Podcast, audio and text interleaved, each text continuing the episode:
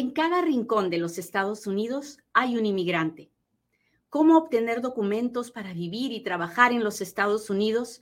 Es una pregunta con muchas respuestas. Yo soy Katia Quiroz, abogada de inmigración, y en Inmigrando con Katia encontrarás todas las respuestas. Cuando uno va a aplicar a la residencia, en los Estados Unidos o para hacer el trámite con su país de origen, el gobierno nos pide mucha información acerca de nosotros. Nos pide quiénes somos, dónde nacimos, cuál es nuestra edad, si alguna vez hemos usado otros nombres, nos pregunta dónde hemos vivido, nos pregunta si cuántas veces nos hemos casado, cuántos hijos tenemos aquí y en todo el mundo, cuántas veces nos han arrestado aquí y en todo el mundo. Y, pues a, veces a uno se le hace fácil, ¿no? Y dice, bueno, pues esta parte la voy a contar y esta otra no, y, aquí sí y aquí no. ¿Sí? Bueno, pues hacer eso trae consecuencias muy graves, porque no sé si usted ha escuchado esto, pero al gobierno mientras usted vaya con la verdad, todo bien. En el momento que usted decide mentir y le agarran la mentira, ahí se acabó la historia. Pues así funciona, así de verdadcito funciona. Por eso, hoy le voy a contar las cinco cosas que no debe hacer para no meterse en problemas con la inmigración. Número uno, muchas veces mucha gente tiene algún tipo de récord criminal algún arresto, algún problema que tuvo, que tuvo que ir a la corte y, uno va a la corte y paga todo, hace todo lo que el juez dice y el juez dice, tu caso está dismiss, ya se cerró y uno en buena fe, porque de verdad que lo hacemos en buena fe, uno dice, pues ya, se acabó la historia, ¿no? Ya pagué, ya hice todo lo que tenía que hacer y ya está. Bueno, así no funciona para un inmigrante en los Estados Unidos. Una vez que usted tiene un récord criminal, ese récord criminal lo va a acompañar a usted encima de su cabeza hasta el día en que usted sea ciudadano americano. Eso de que ya lo pagué, ya está todo hecho, no sirve para los inmigrantes. Funciona así como usted lo pensaba para los ciudadanos americanos, pero no para los inmigrantes. Entonces, muchas veces hay situaciones que hacen a un inmigrante completamente inadmisible, que no le permite tener la residencia, a pesar de que el delito que cometió fue un delito muy chiquito, o a pesar de que fue una tontera para usted y que usted ya lo pagó, ya pagó la multa, ya hizo las clases, ya le cerraron el caso. Hasta ahí estamos claros. Déjeme darle un par de ejemplos para que me entienda. Por ejemplo, usted era un chaval, tenía 19 años y lo, ah, lo encuentran con un grupo de amigos y le encuentran una bolsita chiquitita de cocaína y le ponen su, su lo, arrestan, lo sacan, usted va a la corte, el juez le dice, pórtate bien, no lo vuelvas a hacer, tu caso está cerrado, y usted dice, qué maravilla, aquí se acabó la historia, ¿no? No, pues no. Resulta que en inmigración cualquier crimen de drogas hace a un inmigrante completamente ah, inadmisible. Esa persona no podrá pedir la residencia a través de ningún familiar nunca y no podrá pedir ningún perdón porque no hay perdón para eso. Entonces, eso que le pasó a los 19 lo va a acompañar el resto de su vida. Mucha gente viene a verme cuando está en los 40, en los 50 y tengo que seguir diciéndoles lo mismo, lo siento aunque tenga el hijo mayor de 21 años, aunque la esposa sea ciudadana, usted no puede arreglar por este delito que cometió cuando tenía 19 años. ¿Hasta ahí estamos claros? Cuénteme, cuénteme, cuénteme si me está entendiendo. Mis lentes están sucios para variar, para variar. Ay, señor. Si ya se registró en inmigrandoconkatia.com, póngame un dedito, póngame un corazoncito si ya está registrado al boletín que yo mando todos los meses contándole las historias más relevantes del mes en inmigración.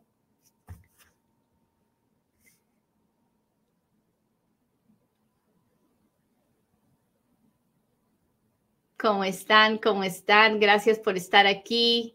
Gracias a mis amigos de YouTube que me están poniendo los deditos para arriba. Muchas gracias. Listo, muy bien, muy buenos días. Gracias, hola Blanca, gracias a todos mis amigos que me están escribiendo. Alex nos mira desde Oxnard, California. Muchas gracias. Hola, hola.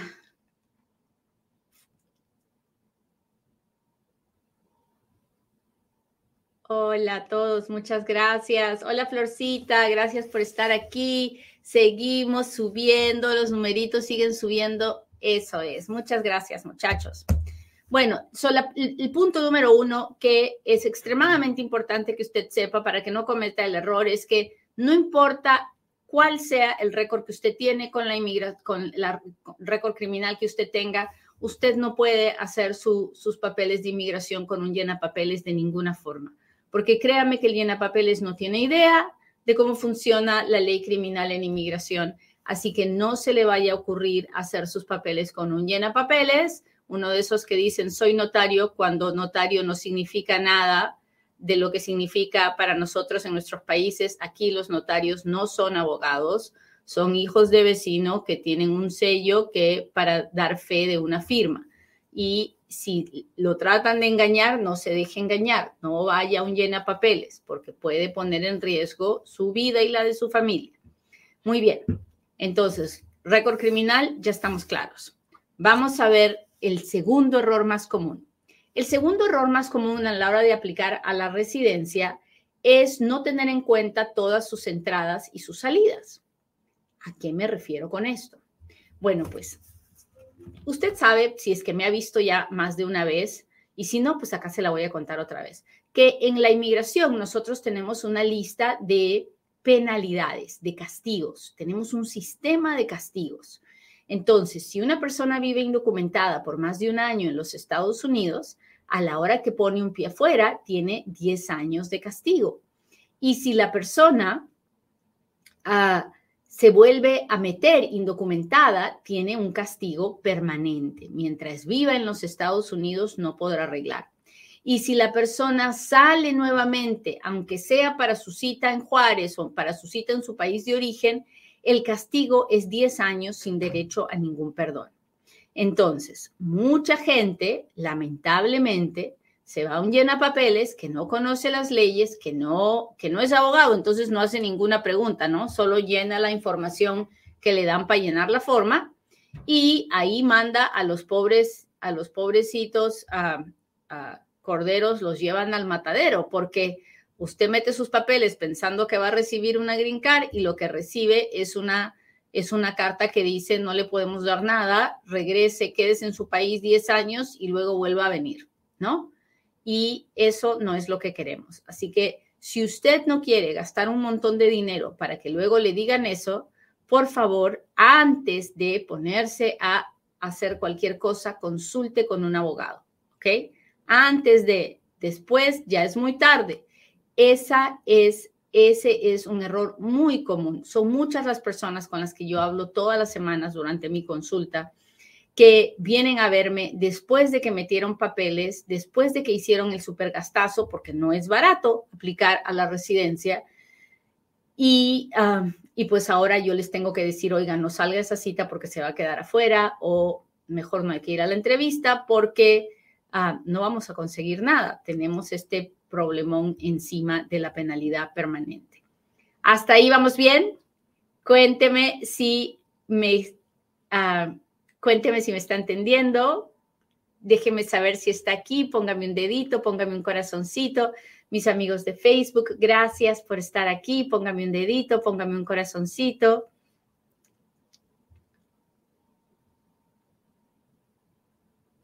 A mí me encantaría que todos estuvieran en mis videos y poder conversar con ustedes, pero lamentablemente por el tiempo que tenemos no puedo y por eso no, no lo puedo hacer.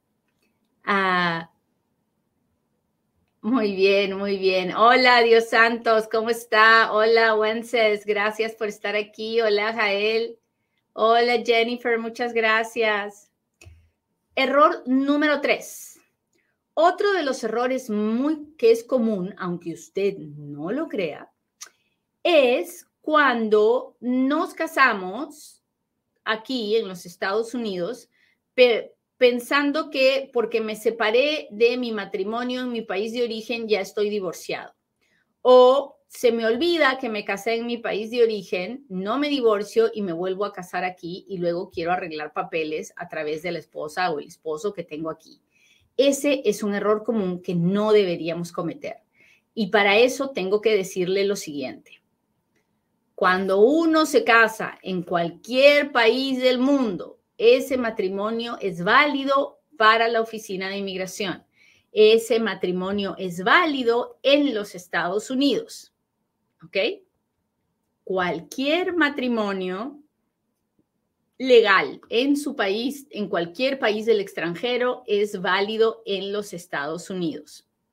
Y como todos los matrimonios son válidos, para poder volverse a casar, usted primero se tiene que divorciar. Así como lo oye. Pero ¿cómo me voy a divorciar si estoy aquí y mi ex está allá? divórciese aquí en los Estados Unidos. El gobierno de los Estados Unidos no le pide que su divorcio sea de su país, aunque se haya casado en su país. El, el, gobierno de los Estados Unidos lo único que le pide es que usted tenga un acta de divorcio válida. Y un divorcio en los Estados Unidos, si usted reside en los Estados Unidos, es válido. Así que no me dé la excusa de que no se puede divorciar. Todo el mundo se puede divorciar. Lo que no puede hacer es cometer bigamia, que es casarse con otra persona aquí sin haberse divorciado y mucho menos cometer el fraude de tratar de arreglar sus papeles a través de ese matrimonio tratando de ocultar que usted está realmente casado. ¿Cómo se van a dar cuenta? Ay, señor, señor, señor, señora, el gobierno se da cuenta el día que quiere darse cuenta. Y lamentablemente la vida da muchas vueltas. Y son muchos los casos que yo tengo de personas que a la hora de aplicar a la ciudadanía terminan abriendo una caja de Pandora porque la verdad sale a la luz, la verdad tiene patas cortas. Así que no ande tentando al diablo. Si se quiere casar, primero divórciese. Hasta ahí, ¿cómo vamos? Cuénteme si me está entendiendo mientras yo tomo mi tecito.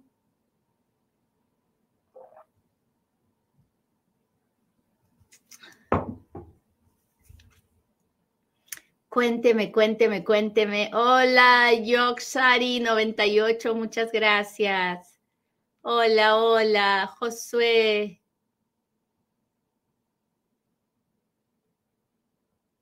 Hola, hola, hola. Wences Abelar, muchas gracias. Jennifer, gracias por las rosas.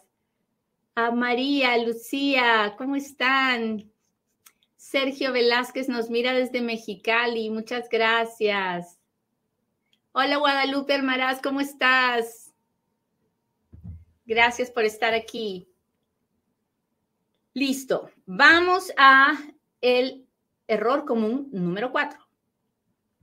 El número cuatro es ah, olvidarse de que uno se trajo a sus hijos indocumentados. Son muchas las personas, sobre todo las que hacen el trámite con su país de origen para obtener la residencia, que salen a su país de origen a su cita de residencia después de haber hecho el perdón dentro de los Estados Unidos.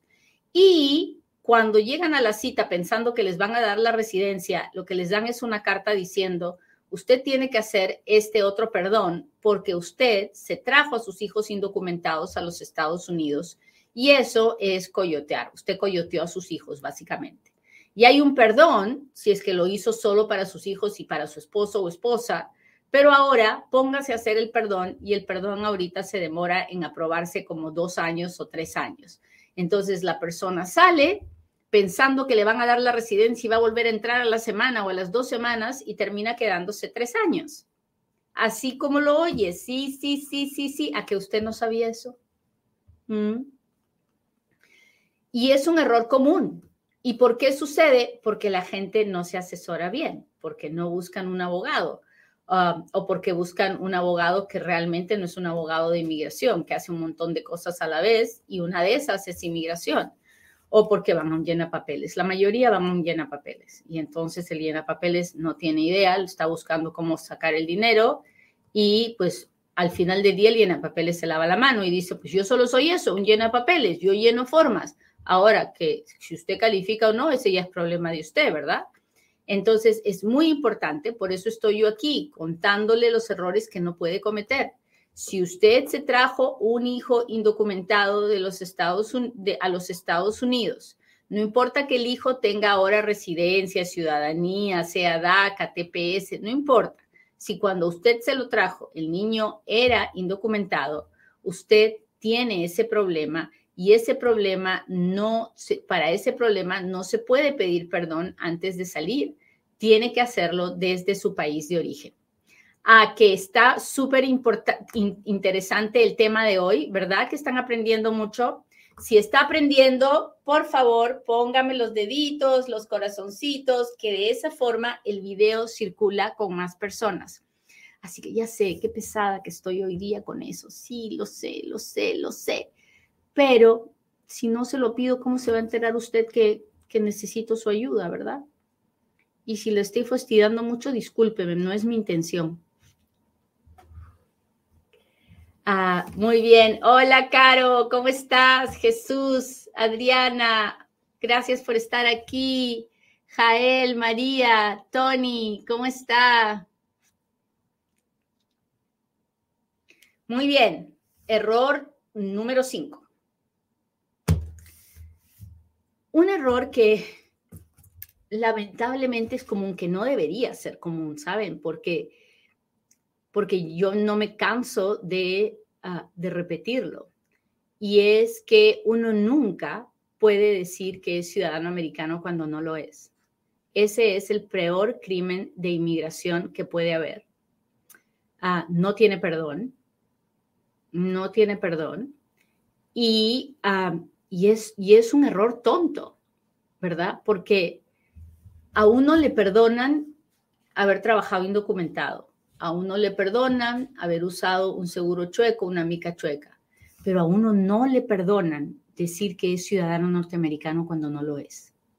Y eso es algo que jamás podemos hacer porque si el gobierno se entera usted nunca va a arreglar sus papeles por haber dicho que era ciudadano americano cuando no lo era. ¿Y cuándo puede hacer esa, ese error garrafal a alguien? Bueno, cuando busca trabajo o cuando pide un préstamo o cuando lo detiene la policía y cree que si dice que es ciudadano americano no se lo van a llevar. en fin, hay muchas situaciones o cuando trata de entrar a los Estados Unidos, hay gente que se deja llevar por el consejo del coyote y el coyote le dice, di que eres American Citizen y ahí va usted, ¿no? y después dice, ay, pero no es mi culpa, es culpa del coyote. No, no. Usted, usted sabía que eso era una mentira y esa mentira lo va a perseguir toda su vida, porque no hay fecha de expiración, no hay fecha de expiración para esa mentira. Si usted dice que es ciudadano americano, eso va a quedar encima de usted por el resto de su vida.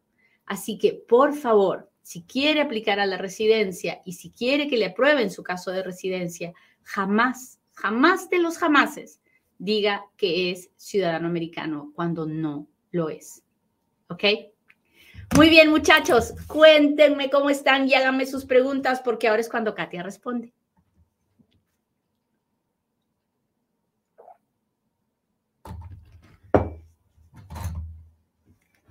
A ver, a ver, ¿cómo estamos hoy día? Yo me levanté triste, muchachos. ¿Alguna vez ustedes se han levantado con una tristeza así? No sé si es porque está lloviendo aquí en Las Vegas, porque, porque las nubes están grises. Me recuerda a Lima, a Lima de invierno. Pero, pero hoy me levanté muy triste, con el corazón arrugado. Y, usted me dirá, ¿y por qué, no, por qué estás con la sonrisa de oreja a oreja? Porque aunque yo esté bien triste, yo siempre voy a sonreír, porque sé que todo pasa y que la sonrisa que yo llevo en la cara puede alegrarle la vida a alguien. Así que yo siempre voy a sonreír. El día que usted no me vea sonreír, preocúpese, preocúpese, porque algo muy feo me debe estar pasando. Saludos desde cerca de Chicago. ¿Dónde es eso? Palatine o por ahí? No sé. Saludos de Uruguay. Buenos días. Saludos, abogada. Es justo en el momento adecuado que justo necesitaba saber que Dios nunca me abandona. Nunca, nunca, nunca. Mi suegro se hizo ciudadano en los noventas. Mi cuñado aún era menor de edad. Nunca le sacó pasaporte o algo así. ¿Hay algo que se puede hacer? No, si el suegro se hizo ciudadano después de que el hijo nació, el suegro tenía que haberle pedido la residencia al hijo. Si no lo hizo, no hay, no, eh, no hay derivación de ciudadanía, si es que esa es su pregunta.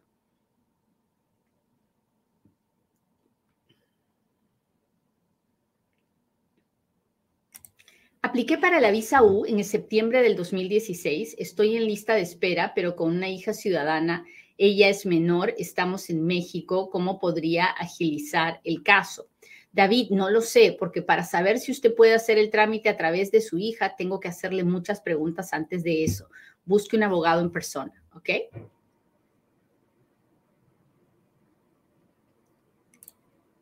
Hola, quiero ir a California, pero fui deportado y renuncié a un caso creíble hace nueve años. Ah, pues la única forma que tiene de volver a venir es que alguien lo pida o que usted pida una visa de inversionista o algún tipo de visa y que pida un perdón. No puede de otra forma porque tiene una orden de deportación y para eso tiene que pedir un perdón.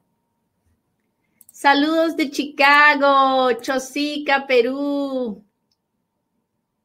Desde Colombia, muchas gracias. Uruguay, ay, qué internacional estoy hoy día, muchachos. Eso solo sucede porque usted comparte el programa y en sus redes tiene que haber alguien que en el extranjero nos está mirando. Muchas gracias.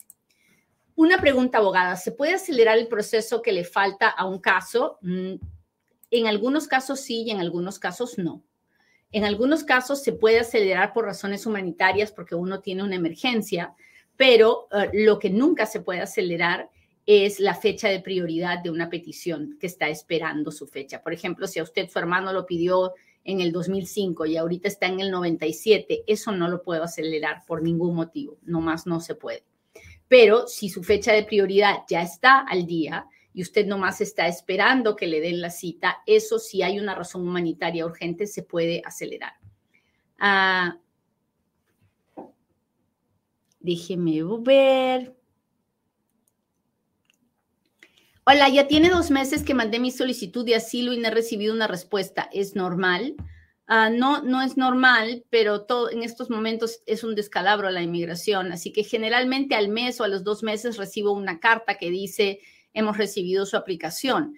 Ah, yo espero que usted haya enviado todo con eh, el correo, un correo seguro y que tenga un recibo de que el gobierno recibió su aplicación de asilo, porque la va a necesitar. Ah, una pregunta, mi esposo me arregló y me dieron mi residencia por 10 años. ¿Puedo arreglar a mi mamá? No, no puede. Solo los ciudadanos americanos pueden arreglar a sus papás. Ah, ah. Hola, ya me llegó mi seguro de trabajo y quiero aplicar a la residencia porque aplicó, llegué 16 y no, no entiendo más. Ah, no sé, no sé por qué puede aplicar, no conozco su caso. Usted necesita hablar con un abogado en persona. Ah, si entras legal, pides asilo y después se gana la lotería de visas, ah, estamos en problemas, pues, porque no, cuando uno uno tiene que estar en estatus para poder pedir eh, la lotería de visas. No lo sé, tendría que revisar muchas cosas antes de poder decirle. Un papeles me lleva una petición de residencia. ¿Puedo trasladar el caso a un abogado de inmigración? Sí, lo puede hacer. Es muy probable que el abogado de inmigración le diga, si es honesto, le revise todo y le diga pues si le conviene o no hacerlo, porque si no encuentra ningún problema, entonces para lo único que puede ayudarlo es pedir a la entrevista con usted si hay una entrevista, pero si generalmente yo encuentro errores y, pues tengo que arreglarlos, pero si no, también se lo digo a la persona, ¿no? Oiga, no, a mí usted no me necesita ahorita, quédese aquí quietecito. Ah, hola, tengo una hija nacida ya, tiene 17 años, hasta, los cuántos años me puede pedir, estoy en Veracruz, hasta los 21, cuando cumpla 21 recién podrá hacer una petición por usted. Hola, buenas. Mi hermana tiene 18 y si viajo con ella a Estados Unidos, ¿me puede pedir? No, tiene que tener 21 años para poder pedirla. Hola, si se entra legal, ya le contesté. Ah, ¿Cómo cambio de visa J1 o PAIR para permanecer en Estados Unidos? Ah, no lo sé.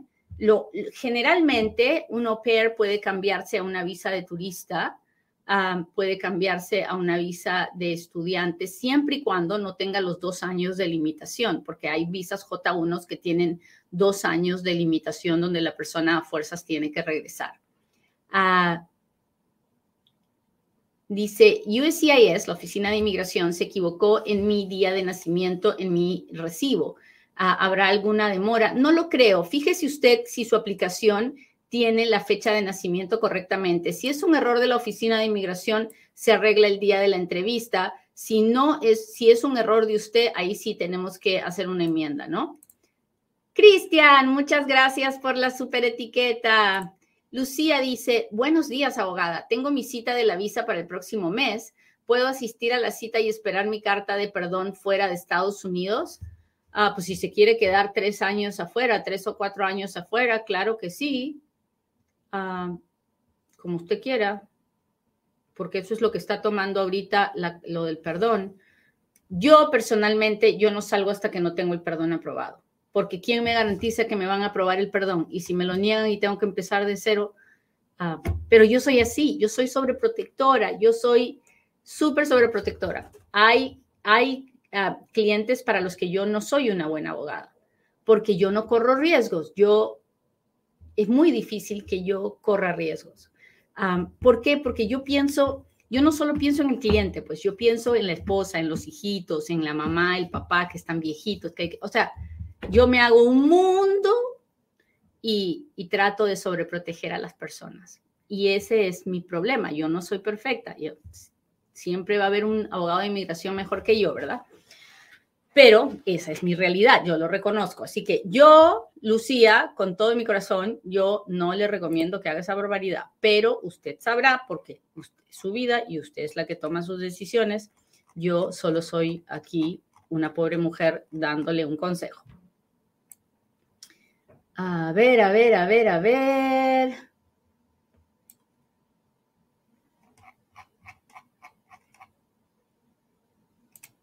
¿Ticket de tráfico por velocidad o reckless driving afecta? No, no, eso no afecta. Si es un ticket de tráfico, eso no es, una, no es una violación a la ley criminal, es una violación a, a las leyes de tráfico. ¿Un hijo puede arreglarle a su madre? No lo sé. Un hijo puede pedir a su mamá, eso sí sé, pero que el hijo le vaya a arreglar, no. De, la arreglada no depende del hijo, depende de la mamá y de la historia de vida de la mamá.